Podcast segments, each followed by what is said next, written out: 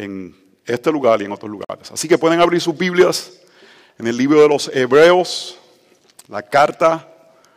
No sabemos quién escribió la carta, no sabemos a dónde la escribió, pero sabemos que es inspirada por la palabra del Señor, la carta de los Hebreos.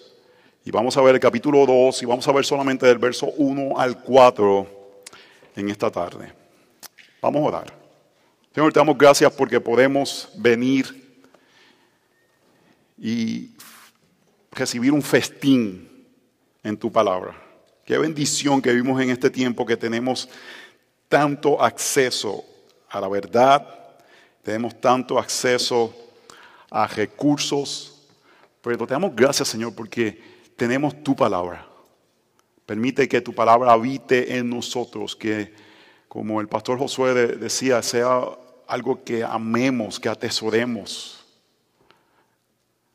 que, ese Salmo 19 esté en nuestros corazones, esta realidad que el cómo guardará el joven el camino. ¿Por, qué el salmista hablaba del joven? Porque en el joven formamos quienes somos, formamos nuestros, nuestro futuro, nuestras creencias y, es un año, un tiempo tan vital que necesitamos que tu palabra nos capture para que poder caminar en el tiempo de ancianos en ella.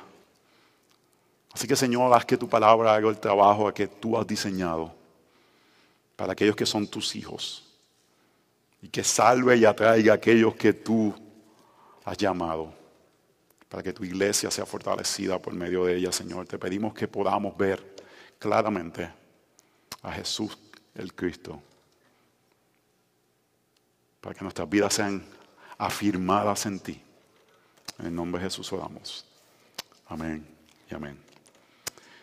Era un día de playa en uno de los balnearios, lugares donde se, en Puerto Rico se va a ir a la playa. Y este era uno de los balnearios más icónicos de Puerto Rico. Se llama la playa de Luquillo. Muchas de las personas que visitan Puerto Rico van a este lugar porque es un lugar, una playa muy bonita, es una playa muy conocida. Eh, hay buena comida justo afuera de, de Luquillo. Y esta playa es conocida por sus tranquilas aguas y abundancia de palmeras.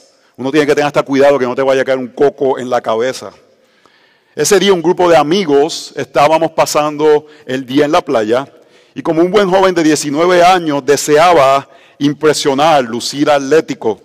Dominé en el juego de voleibol de playa. Fui efectivo en las paletas playeras. No sé si saben ese de jugar paletas de playa. Y luego llegó el momento de alquilar un kayak. Yo pensé, esto es fácil, estamos en Luquillo, las aguas no son muy bravas, es tranquilo. Así que alquilé este kayak y junto a una amiga salimos a kayakear. Salí junto a esta muchacha y remamos con fuerza y determinación. Y llegamos a una distancia considerable de la orilla y nos detuvimos a descansar, a conversar y a ver un poco la, vista. De ahí se ve una de las montañas más icónicas de Puerto Rico que se llama el Yunque eh, y es un este, un bosque húmedo. Y cometí dos errores. Número uno, comencé a navegar en dirección a la corriente, comencé a favor de la corriente, era más fácil navegar en esa dirección.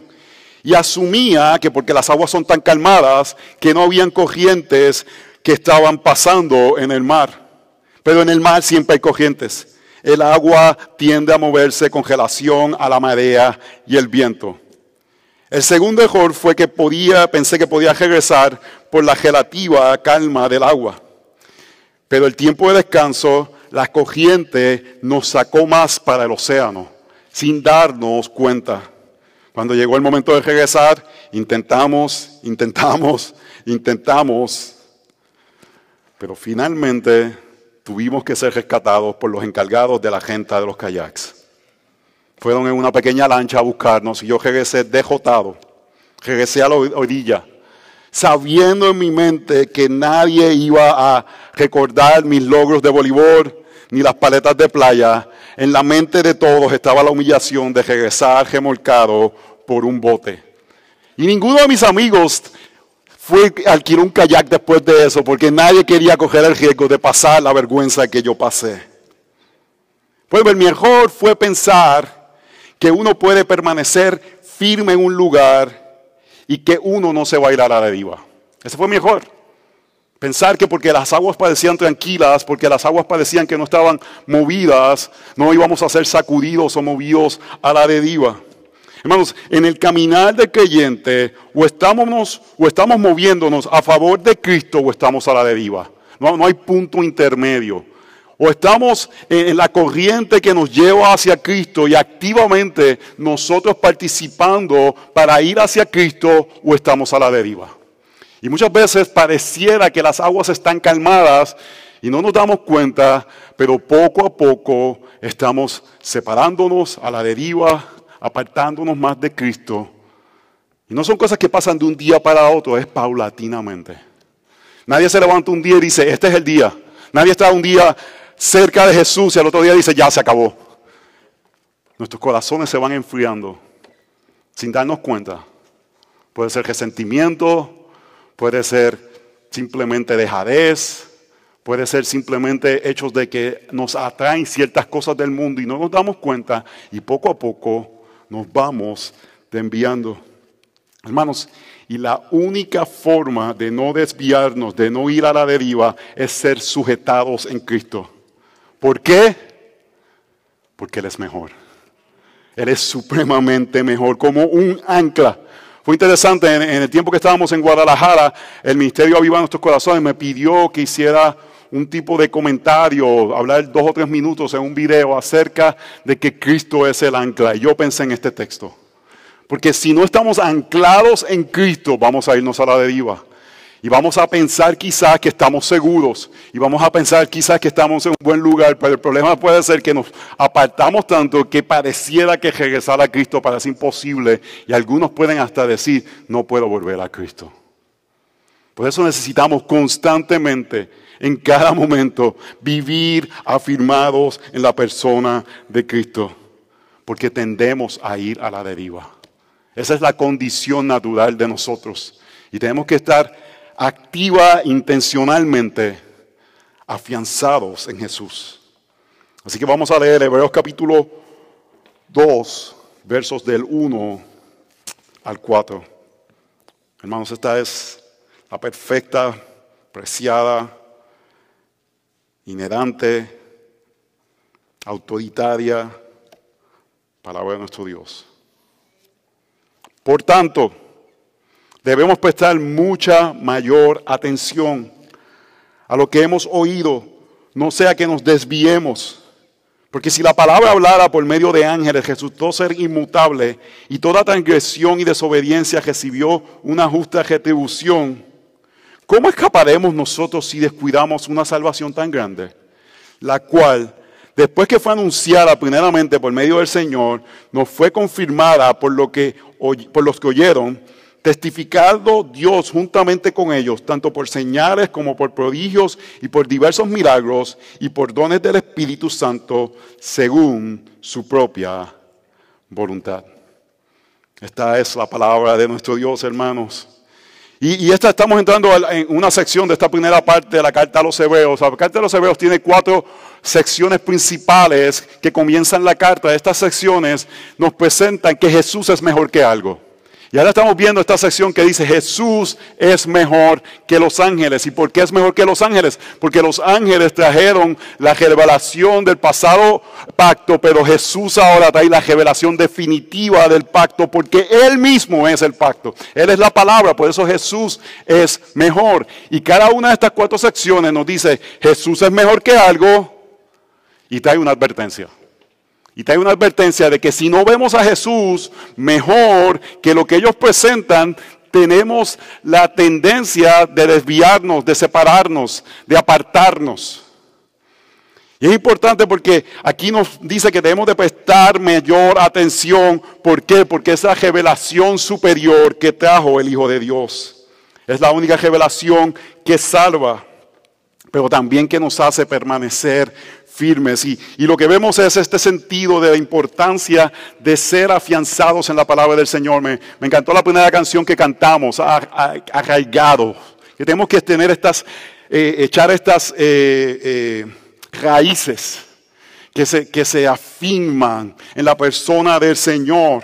Y es importante que vemos que es a través de la revelación de Dios por medio de la palabra del Señor. Y hermanos, si, si no estamos afianzados en esto, el Espíritu Santo no puede hacer su trabajo en nosotros. Necesitamos que el Espíritu Santo haga algo en nosotros, pero el trabajo del Espíritu Santo no es aparte de esto. Si hacemos esto sin el Espíritu Santo, no estamos haciendo mucho, pero si solamente estamos como que el Espíritu Santo solo sin esto, tampoco estamos haciendo mucho. Necesitamos que esto, la palabra revelada por Dios, sea afianzada en nosotros por medio del Espíritu Santo y se arraigue en nosotros. Hermanos, y, y decirle algo. Los pastores no somos investigadores.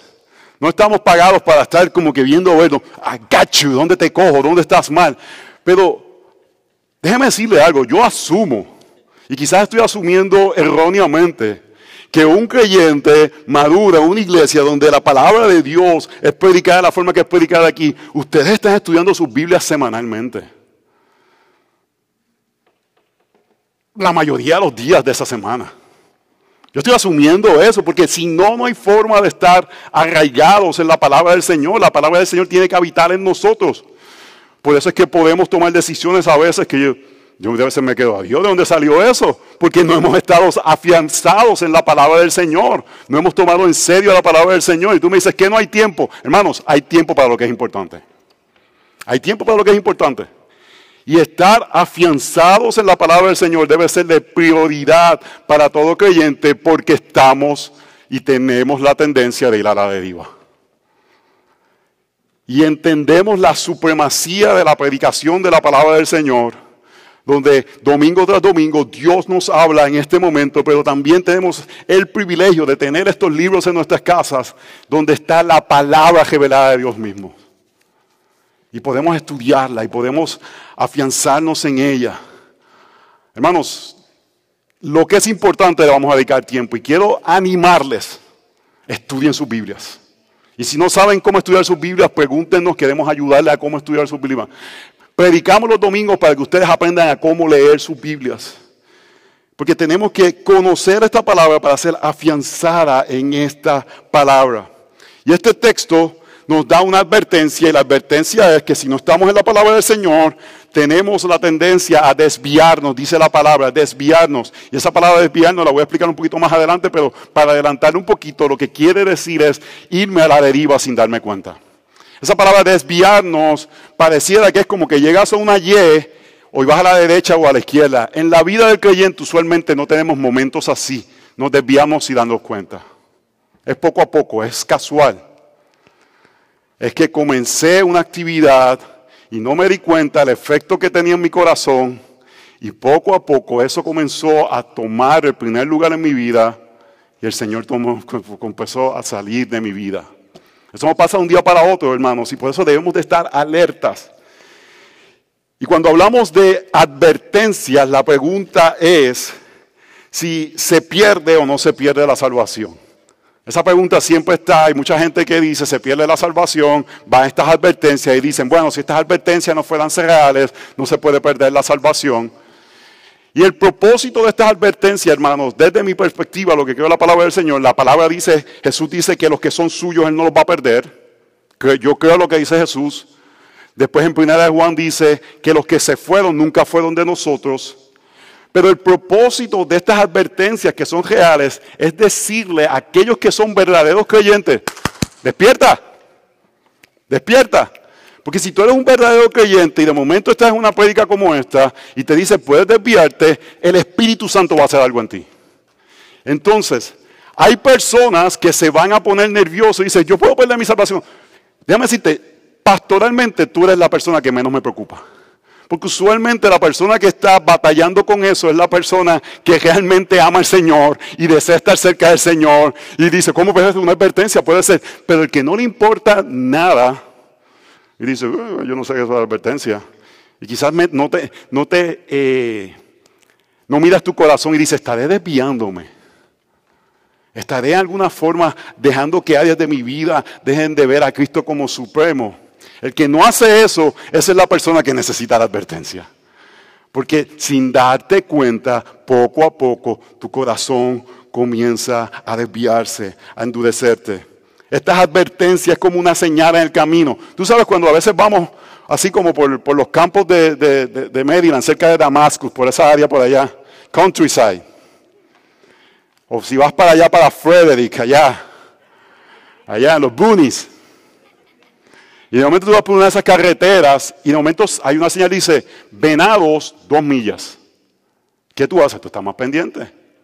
Hay una advertencia, te sale brincando una rata de esa de 500 libras que te puede destruir el carro, tú te pones más pendiente porque tienes una advertencia. Tú tienes hijos que saben que son muchachos que se portan bien, que no tienes problema con ellos y como quiera le dices, ten cuidado.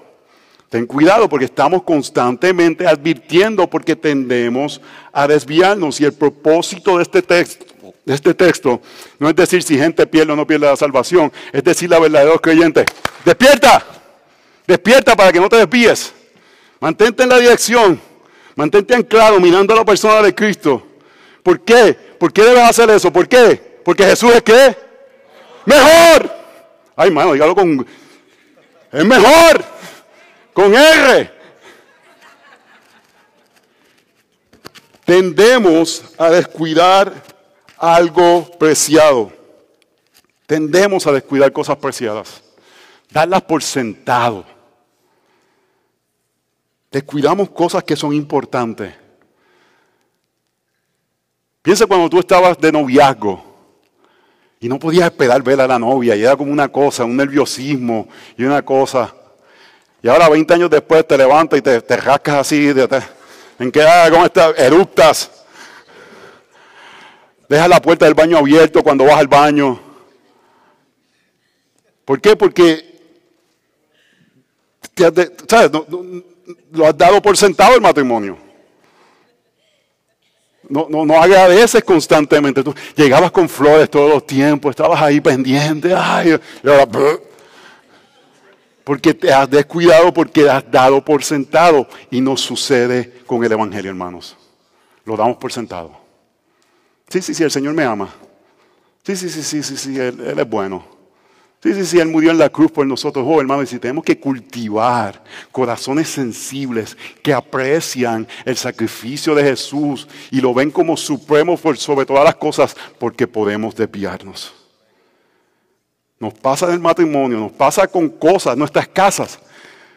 Yo, yo me acuerdo, gente, como que, ay, ay, pastor, ore que, que está la hipoteca ahí, la casa de mis sueños, y a los cinco años se quieren mudar. Porque la dan por sentado. Porque, porque es, que, es, que, ya la, eh, eh, el layout de la cocina es como medio incómodo. Eh, es que, es que lo que pasa es que el patio me gustaría un poquito más amplio. Y entonces, no está mal mudarse, hermanos, pero es que damos por sentado cosas que Dios nos da y tendemos a, no apreciarlas, a no agradecerlas. Y lo mismo nos pasa con el Evangelio, hermanos. Y si llegamos a ese lugar, vamos a despreciar el Evangelio. No lo vamos a atesorar, no lo vamos a ver como algo atesorado, hermanos. Debemos de, vez en cuando emocionarnos. En, la conferencia de arraigadas eh, estaba esta mujer, eh, Damaris Carvajal, que ella no puede hablar de Jesucristo sin llorar. Y no todo el mundo tiene que hacer eso, pero uno debe decirse, ¿por qué ella se emociona tanto? Porque se acuerda de quién era y qué Dios ha hecho. Y debemos de constantemente cultivar corazones sensibles que viven emocionados, que viven animados, porque Dios ha hecho un trabajo de salvación por nosotros para no desviarnos. Así que hermanos, no damos por sentado la supremacía del mensaje para apreciarlo y prestar atención para no enviarnos. Voy a repetir eso. No damos por sentado la mayor revelación que tenemos en Jesús por medio de su evangelio para apreciarlo y para prestar atención para no desviarnos. Debemos prestar atención a la palabra de Cristo porque tendemos a desviarnos. Punto número uno, prestar atención. Debemos prestar atención. Por tanto, debemos prestar mayor, mucha mayor atención a, lo que hemos oído. Por tanto, cuando la Biblia dice por tanto, ¿qué está diciendo? Por lo que acaba de decir. ¿Y qué es lo que acaba de decir? Que Jesús es mayor, es mejor, es supremo a los ángeles. ¿Y en qué forma eres mayor y supremo que los ángeles? En que su revelación es mil veces superior. Acuérdense lo que estamos diciendo. No es que, no es que hay cosas que son Jesús es mejor, pero hay otras alternativas. Usted sabe que a veces hay cosas de preferencias. Usted va a comprar un producto y va a, estos websites que te dice CNET, a tratar de comprar un refrigerador, y te dice, no, este es mejor, este es mejor, y ay, ¿cuál es mejor? Y hay, bueno, pues eh, siempre he comprado esta marca y voy a comprar esta marca. Esto, no es lo que dice esto, hermano. Jesús está en otra liga, en otro hemisferio, en otro tipo de, lugar y categoría. No es que Él es mejor y hay otras cosas, es que no hay comparación. Supremo quizás es la, mejor palabra. Él, es, es incomparable porque lo que Él da nadie lo puede dar. El Antiguo Testamento, vamos a ver, que ofrecía sombras de lo que es Cristo. Ya tenemos toda la revelación en Cristo, hermano. Por eso es que en esta iglesia no hacemos costumbres judaicas, porque eso eran sombras. Hay gente que dice que va a haber un momento que va a haber otra vez el templo, hermanos. Puede ser que alguna vez, puede ser que en el cielo me sorprenda, hermano, pero no veo ni razón, ni motivo, ni circunstancia. Si Cristo ya vino, Él es mejor. No, no hay que matar más sacrificio, no hay que hacer caminatas a la Virgen de la yo no sé qué. Porque Cristo ya lo hizo todo por nosotros. Él es mejor, supremo, superior. Y por tanto, porque Él es mejor, pues estamos mucha mayor atención. Me gusta el mucho mayor. Es casi como mayor o mucha, no es mucha mayor. Está diciendo, eh, no es algo que, es casual, es mucha mayor atención.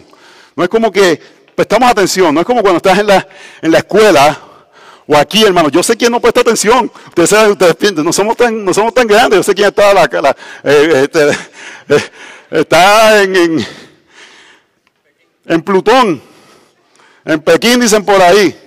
No es eso, hermano, sino que es que eres tan superior, uh, prestamos atención. Prestamos atención, escuchamos, estamos atentos, nuestros oídos. ¿Por qué? Porque Él es mejor. ¿Y a qué prestamos mucha mayor atención? El Evangelio. Porque el Evangelio revela a la persona de Cristo, es lo que vimos en el capítulo 1. En estos últimos días nos ha hablado por su Hijo. ¿A qué prestamos atención? A su Hijo. Y su Hijo tiene un mensaje que es su vida completa. Verso 3 del capítulo 1. Él es el resplandor de su gloria la expresión exacta de su naturaleza, y sostiene todas las cosas por la palabra de su poder, después de llevar a cabo la purificación de los pecados, se sentó a la diestra de la majestad en las alturas. ¿Qué prestamos atención, hermanos? Eh, prestamos atención al Evangelio. En ocasiones yo escucho, hermanos, ustedes no están presos en esta iglesia. Por diferentes circunstancias, quizás el Señor los mueva a otros lugares. Yo espero, yo suplico, yo imploro que antes de usted tomar una decisión como esa, usted verifique que hay una iglesia que le predica, no es que predica así, que le predica este Cristo que muestra Hebreos. Porque tenemos que prestar mayor atención. No es que nos digan, sé mejor, sí, está Jesús. No, hermanos, es que muestren la supremacía de Cristo, que es aquel el que hace purificación de los pecados.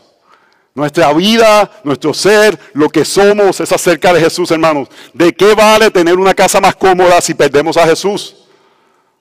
Si perdemos lo que es superior, si perdemos lo que es importante y prestamos atención de una forma más intensa porque tendemos a desviarnos. Hermanos, el caminar del creyente del siglo XXI se ha convertido en esto. Bueno, por Cristo me convertí y luego yo camino por mis fuerzas para llegar al cielo. Hermanos, Cristo es necesario para la salvación, santificación, perseveración, para crecer, para no desanimarme, cualquier aspecto de su vida que usted necesita crecer en su vida espiritual. ¿Sabe cuál es la solución? Cristo. ¿Por medio de qué? De su evangelio. No, no, hay otro lugar que miramos. No miramos a ángeles, no miramos a... Si usted piensa que necesita ser protegido, usted no mira un ángel, usted mira a Cristo. Miramos a su revelación prestamos mucha mayor atención. El otro día estaba en un entrenamiento de seguridad y estaban hablando de que hay niveles de peligro. Está el nivel blanco, el nivel anaranjado y el nivel rojo. Y esos diferentes niveles son niveles de seguridad. Y ellos estaban diciendo, cuando tú estás en tu casa, es el único momento que tú estás en un nivel blanco. Tú cierras las puertas, estás seguro y te puedes sentar relajado. Tan pronto tú sales de tu casa, tú estás en anaranjado. Caminando, mirando. Él dice, usted, eh, llega a un parking, un estacionamiento y, usted se baja del carro y entra al carro. Gracias a Dios por las espositas, ¿verdad? Que ahí es que empiezan a meter la cosa en la cartera y uno ahí. Eso hablamos después, mi amor. Él dice, cuando usted está caminando en un, centro comercial, usted va, usted va a la tienda, usted camina, usted no va así, usted no va con el celular. Dice, la gente que hace daño te ven con el celular y ahí mismo que te van a atacar. Porque no estás en alerta. Y él dice, cuando hay un peligro de frente, ahí estás en rojo. Estás en ese peligro, estás en rojo. Hermanos, nuestra cultura nos está atacando con todo nos está tirando con todo. Y pastoralmente yo veo a muchos de ustedes en blanco. Están en su pequeño mundo. Estamos aquí tranquilos. Y no estamos prestando mucha mayor atención. Porque déjeme decirle, prestar mucha mayor atención no es simplemente venir y poder decir un credo. Prestar mucha mayor atención tiene que ver con que, porque conozco tanto el Evangelio, porque conozco tanto a la persona de Jesucristo, puedo discernir dónde hay peligros y dónde hay falsos evangelios que se están metiendo, hermanos. Y nuevamente, nosotros no nos vamos a apartar porque nos van a decir, nos van a decir, venga mañana, vamos a hacer una iglesia satánica y vamos a ir a adorar a Satanás. Ay, sí, voy para allá. Yo espero que nadie aquí esté tentado a hacer eso.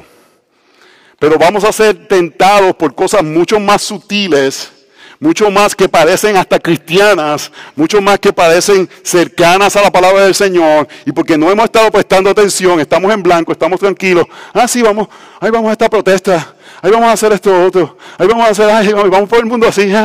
No, hermano, intenso. Estamos ahí porque esto que estamos, prestamos mucha mayor atención. Estamos en alerta. Estamos, a mí me dicen a veces que esto es muy intenso, es que yo no sé cómo vivir la vida, hermano, tengo que prestar mucha mayor atención.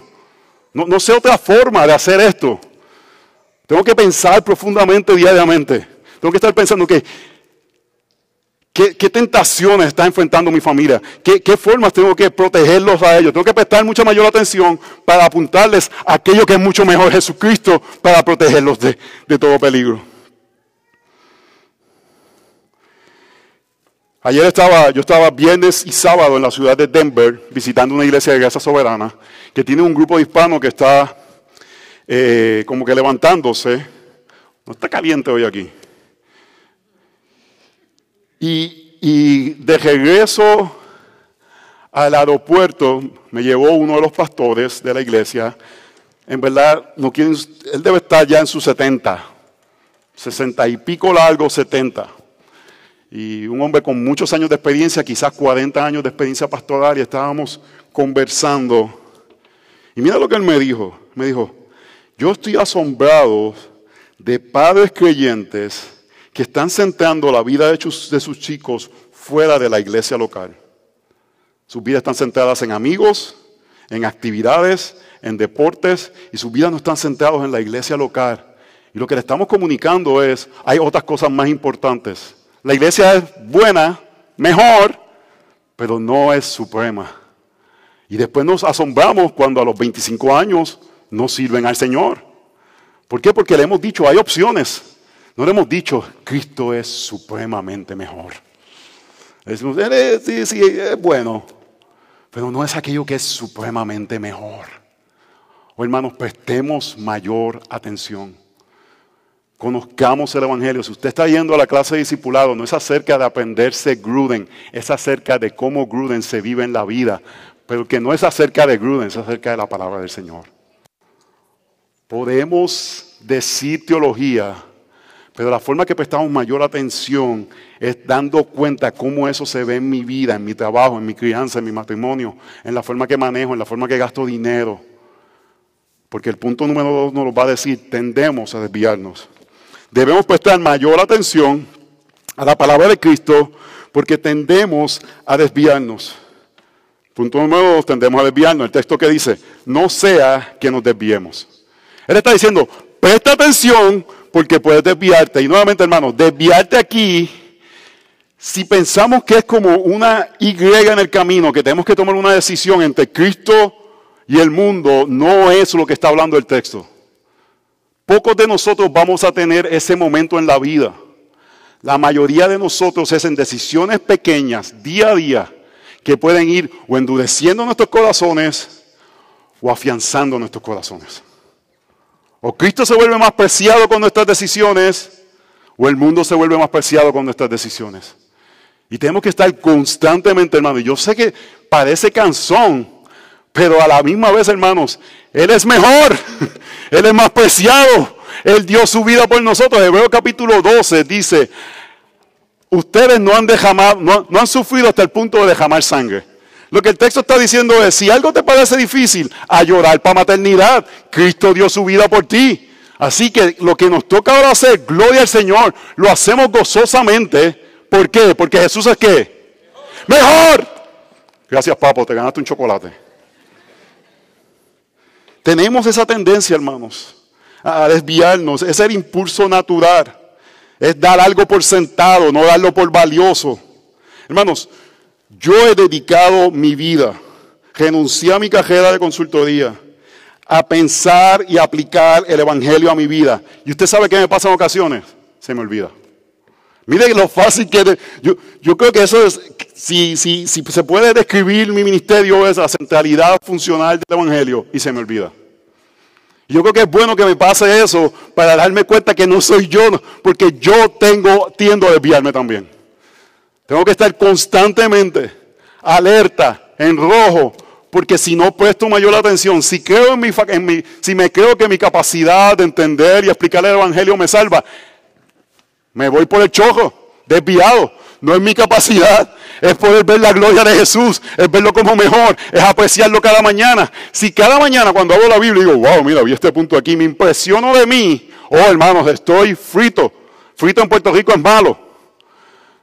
Pero si cuando veo el texto y digo, wow, wow, Cristo es mejor, Cristo es mejor, entonces no me desvío.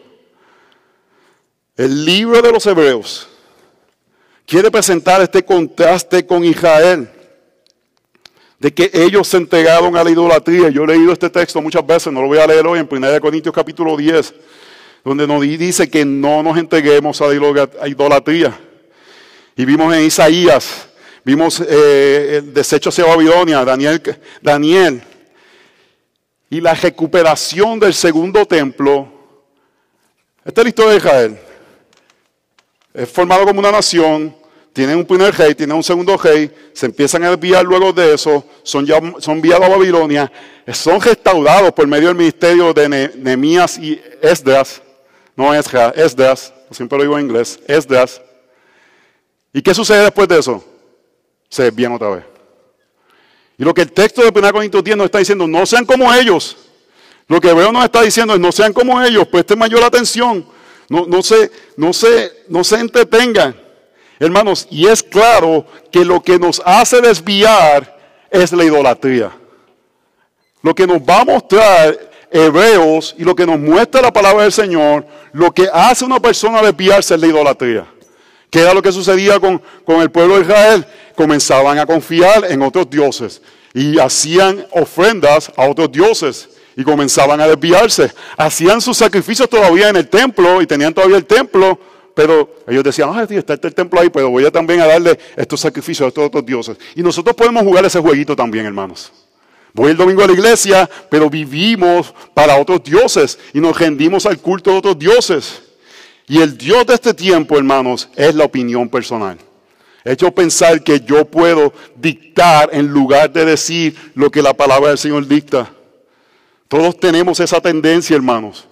Vemos aspectos de la palabra del Señor en el siglo XXI. Siglo XXI estamos, sí, 20, siglo XXI. Decimos, eso es muy anticuado. Primera de Corintios 7, que dice, es el padre quien determina quién se casa con la hija. Bueno, eso era en aquel tiempo. Eh, hermano, yo le creo a la palabra del Señor. Yo le creo a la palabra del Señor. Y si mi hija se va contrario a eso, no voy a decir, es que está en una etapa de su vida. Yo digo, no es que está rebelde. Y vamos a orar por ella. Pero no jugamos entre medio del cristianismo y el no cristianismo. Creemos la palabra del Señor. Sí, pero es que yo tuve noviecitos de pequeño y me fue lo más bien. ¿De verdad que te fue bien? ¿No tuviste que bregar con inmodalidad sexual en tu mente después que te casaste? ¿No tuviste que bregar con aspectos de que a veces en tus sueños te salía esa persona? ¿Nunca tuviste que bregar con esas cosas? Con las consecuencias de tener noviecitos, eso no hace daño. ¿Nunca tuviste que bregar con eso? Dejamos que la cultura dicte y comenzamos a idolatrar el sentido de yo decidir las cosas en lugar de la palabra del Señor. Y esa es la forma de desviarnos, creer falsos evangelios. Hermanos, todos tenemos áreas ciegas, cada uno de nosotros. Tenemos áreas ciegas. Yo tengo áreas ciegas, áreas que no estoy consciente que en estos momentos no estoy agradando al Señor. El problema no es tener áreas ciegas. El problema es cuando la palabra del Señor te ilumina en una área y tú te niegas a responder. Ese es el peligro. Cuando claramente Dios habla en un área y tú te endureces más a no responder a lo que la palabra del Señor dice. Todos tenemos áreas ciegas.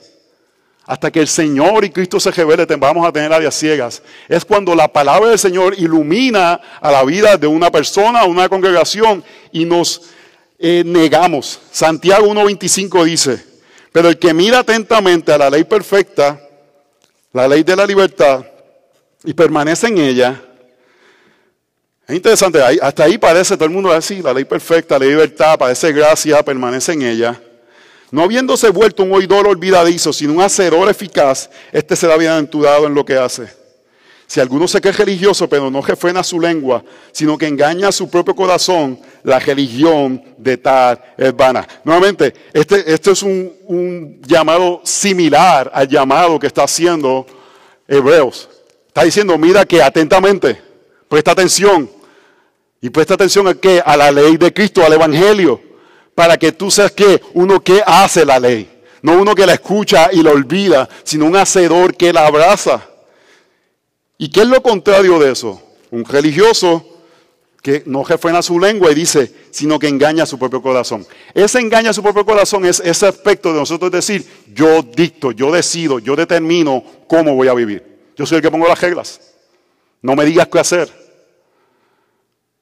Me gusta cuando el pastor habla de la gracia, no me gusta cuando nos está jetando con el pecado, porque no me gusta que me digan qué hacer. Yo estaba hablando con, con un pastor acerca del ministerio Aviva Nuestros Corazones. Y me está diciendo, ¿qué, tenemos que hacer para que hombres respondan de esta forma? Para que haya este sentido. Yo le digo, uff, es que eso es casi imposible, porque ningún, muy pocos hombres van a querer que otro hombre le diga cómo ser hombre. Yo tengo que aprender de ser hombre, de es, ¿qué es hombre? No, pues yo soy hombre. Y no hay una humildad de querer aprender, no de un hombre, de la palabra del Señor, de un hombre también imperfecto que necesita crecer en su masculinidad, pero porque, por eso es que los hombres vamos guiando, gracias a Dios ahora por los celulares que tienen Waze, pero antes nos perdíamos en todos lados por los arrogantes que somos, que pensamos que necesitamos ayuda. Y no nos damos cuenta que por esa arrogancia nos desviamos nosotros. ¿Y usted sabe quién se desvía con nosotros? Nuestra familia por la arrogancia de no abrazar esta idea de aprender, de crecer, de someternos a la palabra del Señor.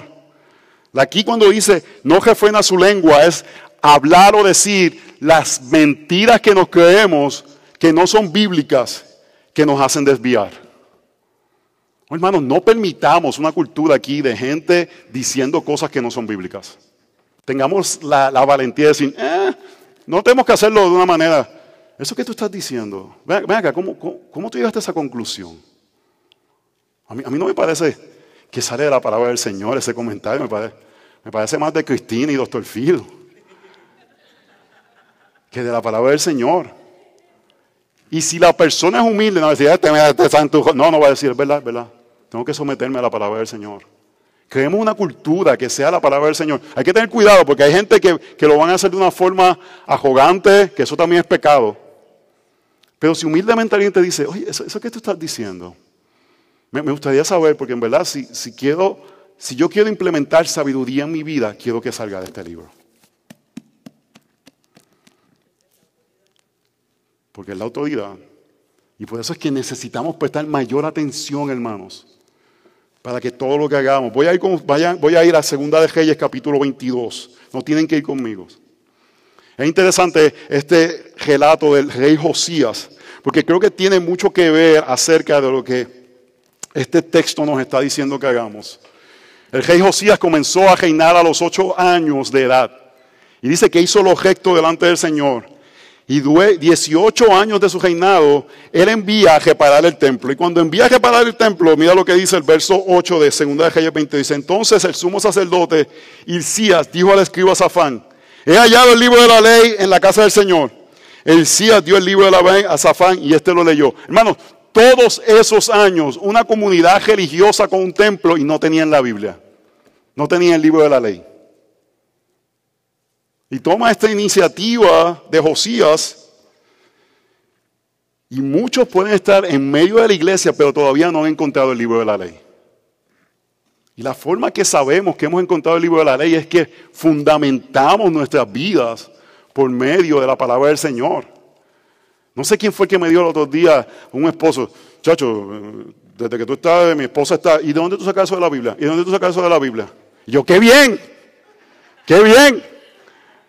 Porque eso es lo que se supone, que salga de la palabra del Señor, porque vivimos teniendo esto, cogiendo polvo en nuestras casas. Venimos el domingo a la iglesia como una, como una, de estos, una pata de, conejo, porque me, va a hacer sentir las buenas vibras y no para centrar nuestras vidas en la palabra del Señor. Mira lo que dice el verso 11, dice, y sucedió cuando el rey oyó las palabras del libro de la ley, jagó sus vestidos y consultar al Señor por mí, por el pueblo y por toda Judá acerca de las palabras de este libro que se ha encontrado. Porque grande es la ira del Señor que se ha encendido contra nosotros por cuanto nuestros padres no han escuchado las palabras de este libro, haciendo conforme a todo lo que está escrito de nosotros. Él se dio cuenta, hermanos, decía que él estaba reinando haciendo lo recto, pero se dio cuenta que había reinado sin la palabra de Dios y dijo, pobre de mí, he estado viviendo en mi propia sabiduría. Hermanos, así es que nos desviamos. Y lo que estaba sucediendo es que el pueblo de Dios le estaba dando incienso a otros dioses. Verso 19 de Reyes, segunda de Reyes 22. Porque se enterneció tu corazón y te humillaste delante del Señor cuando oíste lo que hablé contra este lugar y contra sus habitantes, que vendía a ser desolación y maldición, y has rasgado tus vestidos, y has llorado delante de mí, ciertamente te he oído, declara el Señor. Por tanto, aquí, te reuniré con tus padres y serás recogido en tu sepultura en paz, y tus ojos no verán todo el mal que yo voy a traer sobre este lugar. Y llevaron la respuesta al rey. Dios responde al arrepentimiento de Josías. Dios responde a un corazón contrito y humillado que dice, he encontrado la ley, tengo que centrar mi vida alrededor de la ley del Señor. Tengo que vivir de acuerdo a la palabra del Señor. Y es interesante porque, ¿qué haces cuando ves áreas que estás desviado y de momento la palabra de Dios te encuentra. ¿Qué haces en ese momento? Es importante. Esos son los momentos que son importantes.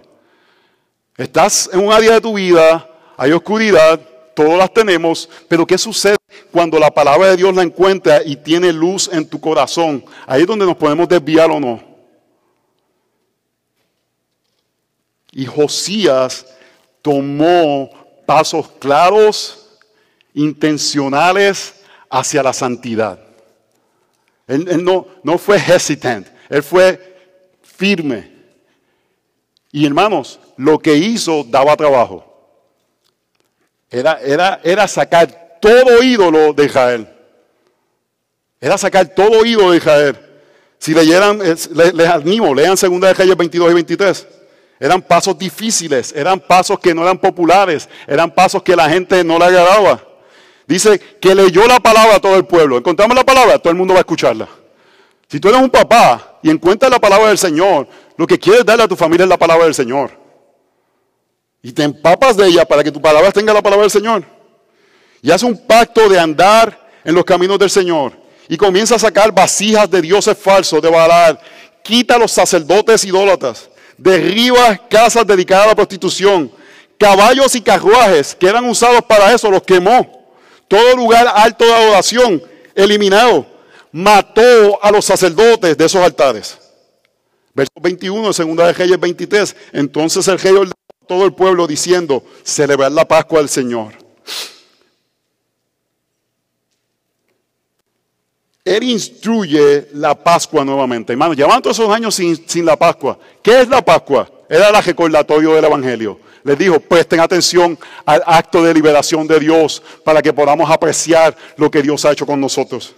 Quitó los mediums espiritistas, verso 24. Josías también quitó los mediums y los espiritistas, los ídolos domésticos y los otros ídolos, y toda la abominación que se veía en la tierra de Judá y en Jerusalén, con el fin de confirmar las palabras de la ley que están escritas en el libro que el sacerdote Isías había hallado en la casa del Señor. Josías nos está diciendo, para no desviarnos, hermanos, estamos pendientes. Y si hay ídolos, hacemos lo que haya que hacer. Pasamos el trabajo que hay que pasar para removerlo de nuestras vidas, para removerlo de nuestras iglesias, para removerlo de nuestras familias. Es difícil, no, vamos a hacerlo. ¿Por qué? Porque la ley de Dios nos ha iluminado. Pero sin la ley de Dios vamos a resistirlo. Hermanos, tendemos a desviarnos. Y debemos de tomarlo en serio. Tienes que creerte que tú tienes esa tendencia. Yo tengo esa tendencia, hermanos. Y no tomamos casualmente nuestra vida de creyente. Y buscamos la palabra del Señor. Y cuando nos confrontan con algo, no, hermano, no, no, vamos al extremo de, de vivir vidas como que simplemente hacemos lo que nos digan, pero sí evaluamos personas, pastores, que quizás nos dicen, ten cuidado con esto.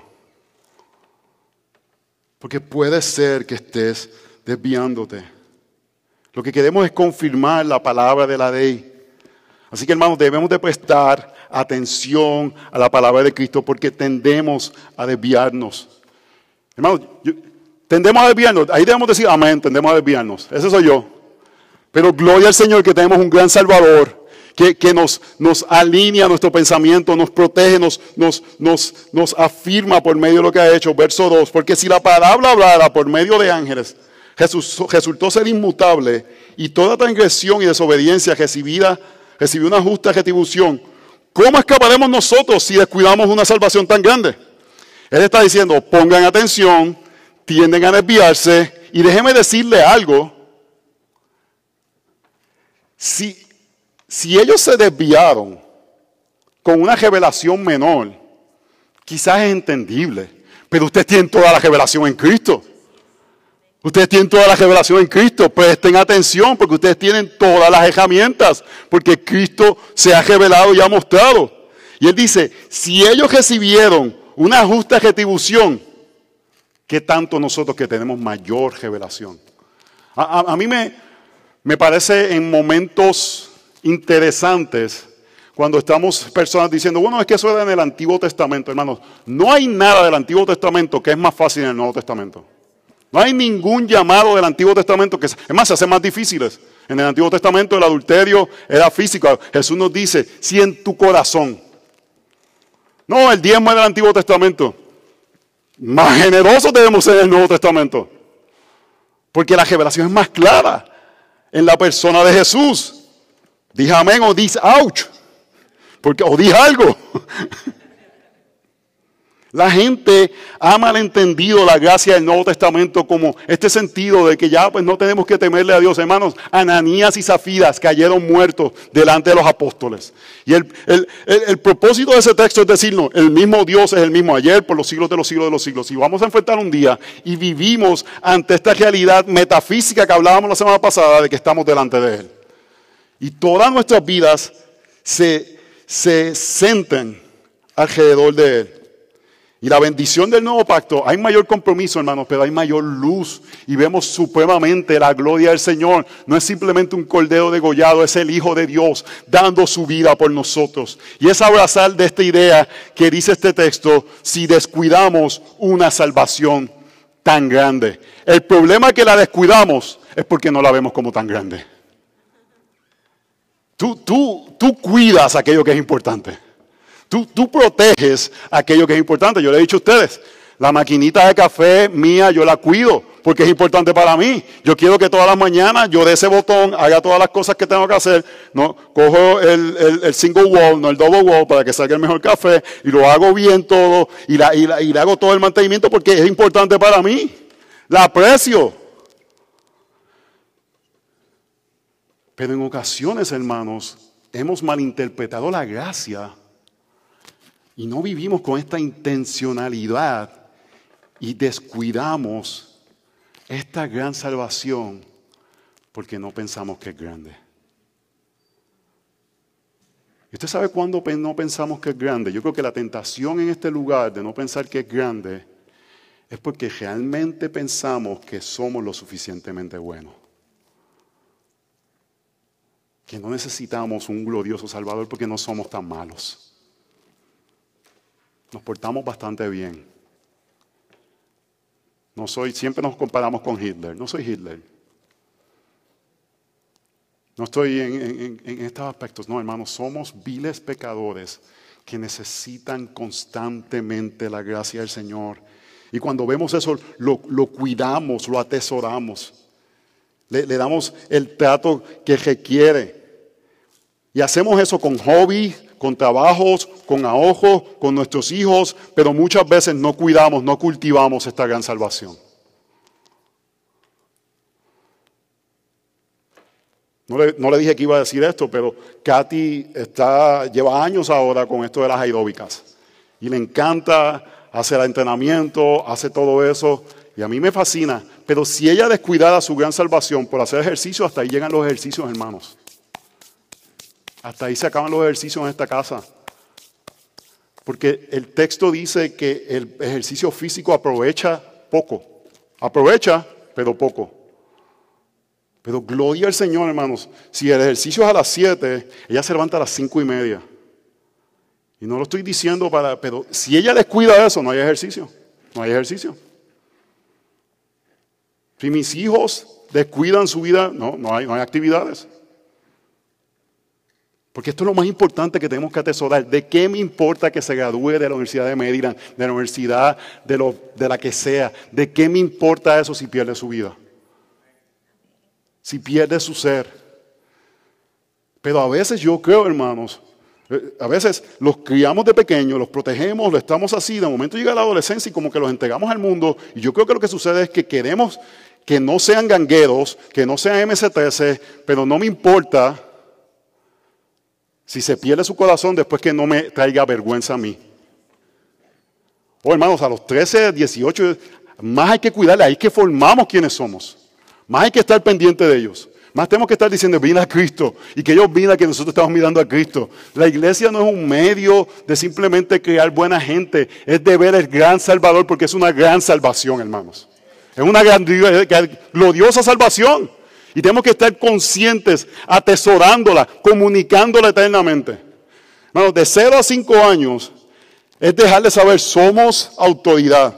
Y, eso tiene implicaciones del Evangelio, porque cuando el mundo dice, ¿y por qué esos niños se portan tan bien? Porque en nuestra casa nos sometemos a la autoridad divina y ellos se someten a la autoridad porque vivimos sometidos a un Dios glorioso. Pero eso no se acaba a los cinco años, hermanos. Eso sigue. Y vivimos que sometidos a Dios todo el tiempo. ¿Cuál es el próximo paso? Que llegan los 10 años, ¿cómo nos sometemos a Dios? Llegan los 15 años, llegan los 20, llegan los 25, llegan los 60, llegan los 70, la, la edad que sea, hermanos. Vivimos constantemente sometidos a Dios, sometidos a Dios, sometidos a Dios, porque es una gran salvación. No es una pequeña salvación, es una gran salvación. Y tendemos a desviarnos. Y esta gran salvación, dice el texto aquí, hermanos, la cual después que fue anunciada primeramente por medio del Señor, nos fue confirmada por los que oyeron. Mira si es grande. Eh, yo creo que vean lo que el texto nos quiere decir. Mira si es grande que fue anunciada por el Señor mismo. Mira si es grande esta salvación, que la segunda persona de la Trinidad se tuvo que humillar, como dice Filipenses capítulo 2, para anunciarnos esta salvación. Mira si no es algo casual, mira si no es que es un momento en la historia. Sí, sí, sí, ay, yo quiero ir a Israel para sentir que para el camino a Jesús. Wow, qué chévere. No, hermanos, es una gran salvación. Él vino, se hizo hombre, intervino en la historia para anunciarnos algo glorioso, algo grandioso, algo que vale la pena vivir para eso. Él vino y se hizo hombre. Y dice que nos fue confirmada por los que oyeron. ¿Quiénes son los que oyeron? Los apóstoles. Hermanos, cobardes vieron a Cristo resucitado y dieron sus vidas por esto. Se entregaron completamente. Porque vieron la gloria de Jesús. Me encantó que cantamos ese texto, ese cántico, la gloria de la cruz. Cuando tú ves la gloria de la cruz, dices, wow, quiero vivir para eso. Es confirmado en nosotros. Pero mira el verso 4. No solamente Jesús, la segunda persona de la Trinidad, se hizo hombre para darnos esta gran salvación. Dios dice que testificó también juntamente con ellos. Qué increíble. Dios no dejó esto, hagan, el trabajo. No, Dios testificó. Dice, tanto por señales como prodigios, por diversos milagros y por dones del Espíritu Santo, según su propia voluntad. Cada vez que el libro de los hechos muestra un milagro, no es para que digamos, reclama tu milagro, no, es para decirnos, Dios testificó. Su Hijo resucitó. Él está con nosotros, tiene poder. Y el mismo Jesús que caminó en Galilea y sanaba a los enfermos es el mismo Jesús que está con nosotros ahora. Por eso yo creo que todavía Dios puede sanar a los enfermos, porque Dios es el mismo ayer, hoy, por los siglos y todavía testifica por medio de la proclamación, pero afirma también por medio de ocasiones, según su voluntad. Yo no lo puedo obligar a Dios. Yo no lo puedo obligar. Es según su voluntad. Es Pablo. Pablo en ocasiones va a un lugar, venía un, grupo de gente a matarlo, hacía un milagro y se acababa. Y en otras veces cogía palos a, a diestra y siniestra. Porque según la voluntad de Dios, a veces quería testificar por medio de un milagro, a veces quería testificar por medio del sostenimiento de Pablo en medio de su sufrimiento. Pero Dios, hermanos, el creador del universo, el que un hombre de la tierra se rebeló contra él, el dador de la vida, condescendientemente, ¿entiendes esa palabra condescendiente? Es cuando tú te bajas al nivel de alguien. Es cuando un profesor universitario de doctorado le explica a un estudiante de kindergarten algo. Ponle que es un biofísico y le está explicando a un nene de kindergarten de forma sencilla cosas de cómo funciona la gravedad. Eso es condescendencia. Condescendencia no sería que él empezara a hablar de, no, 3.80 eh, y empieza a hablar de formas que el niño no entiende. No. Dios, en su infinito amor y misericordia, ha sido condescendiente y envió a su Hijo a proclamar lo mayor que necesitamos, salvación. Pero Él no solamente hizo eso, sino que Dios testificó. Hermanos, y cuando hablo de milagros, yo creo que en este contexto está hablando en, en, ocasiones de ciertos aspectos de milagros, pero habla de dones espirituales. Y los dones espirituales no siempre parecen fuegos artificiales. Déjeme decirle algo, Dios testifica. Dios testifica de formas poderosas. Cuando jovencitos, adolescentes, dedican horas para servir a niños de la iglesia, es el don del Espíritu Santo obrando en ellos y es Dios testificando el poder de su, evangelio. Cuando dos adolescentes, tres adolescentes, bueno, ya tú, tú, eres adolescente, bueno, casi adolescente, no sé lo que eres, está más o menos ahí. Se preparan Chris ya no es un adolescente. Él parece adolescente, pero la barba más o menos, sabemos que no es adolescente. Se preparan en la semana para venir servir a la iglesia local, hermanos. Dios testificando el poder. No, no, no dejemos de ver el gran testimonio que hay lo que sucede es que nos creemos que somos buenos y tenemos que mirar alrededor y decir, wow, este es un grupo de gente malvada que Dios ha salvado y le ha dado salvación y ahora quiere vivir para Dios. Y ese es el testimonio del milagro de Dios trabajando en medio de nosotros, hermanos. Y por eso velamos, estamos atentos, porque lo que tenemos es una gran salvación. No es pequeña, no es liviana. Mi pregunta para ti es, ¿dónde está tu kayak? ¿Dónde está tu kayak?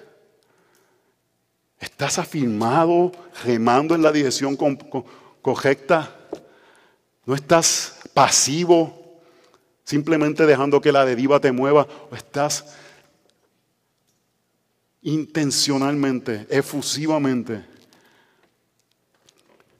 prestando mayor atención? Porque sabes que tienes la tendencia de desviarte. Porque sabes que eres fácil a que tu corazón se endurezca O hermanos, todos estamos ahí. Este es un texto que yo necesito, porque mañana puede ser que tienda a endurecerme y necesito recordarme, necesito el Evangelio de la Gracia para poder ver que Jesús es lo más glorioso, hermanos. Yo, yo, yo no sé cómo decirle, hermanos, pero yo, Él es mejor. No sé decirlo de otra forma. Él es más glorioso. Y si tú no lo has visto de esa forma, yo oro para que Dios abra tus ojos, para que veas lo más preciado que puedes tener en este universo la salvación de Dios. Y no solamente la salvación de Dios, es la cercanía de Dios y poder experimentar que Él te ama. Tú quieres encontrar propósito en tu vida. Propósito no está encontrar algo, es encontrar la persona de Jesús y vivir asombrado por Él. Porque Él es mejor. Así que hermanos, evaluemos si estamos prestando mucha mayor atención. O si estamos simplemente, en ocasiones podemos estar en momentos que estamos como que cruising, como que, ah, relax. No. Pablo dice que él, llega a la meta. He press forward. Yo, yo, estaba en, el 10K el otro día. Voy a terminar con esto.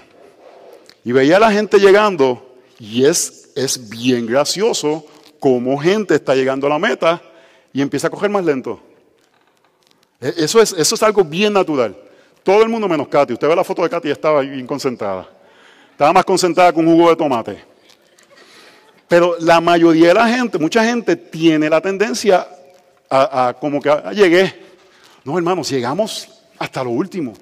Estamos ahí para llegar a la meta, para, para cruzar. Y fue interesante porque estaba viendo la cajera y yo corría por muchos años con ese club y empezaron a llegar gente que yo le ganaba. Y yo miraba los tiempos y yo, wow, wow. ¿Usted sabe qué me pasó? Dejé de entrenar. Seguía cogiendo, pero dejé de entrenar. Cuando tuve el accidente que me caí, ¿se acuerda? Que después de eso yo dejé de entrenar. Salí a coger cinco millas. Y yo en mi mente, yo estoy cogiendo más rápido que cualquier persona por ahí. Yo siempre comparo con la iglesia. Cualquier persona en la iglesia estoy cogiendo más rápido que ellos. Esa, era la meta.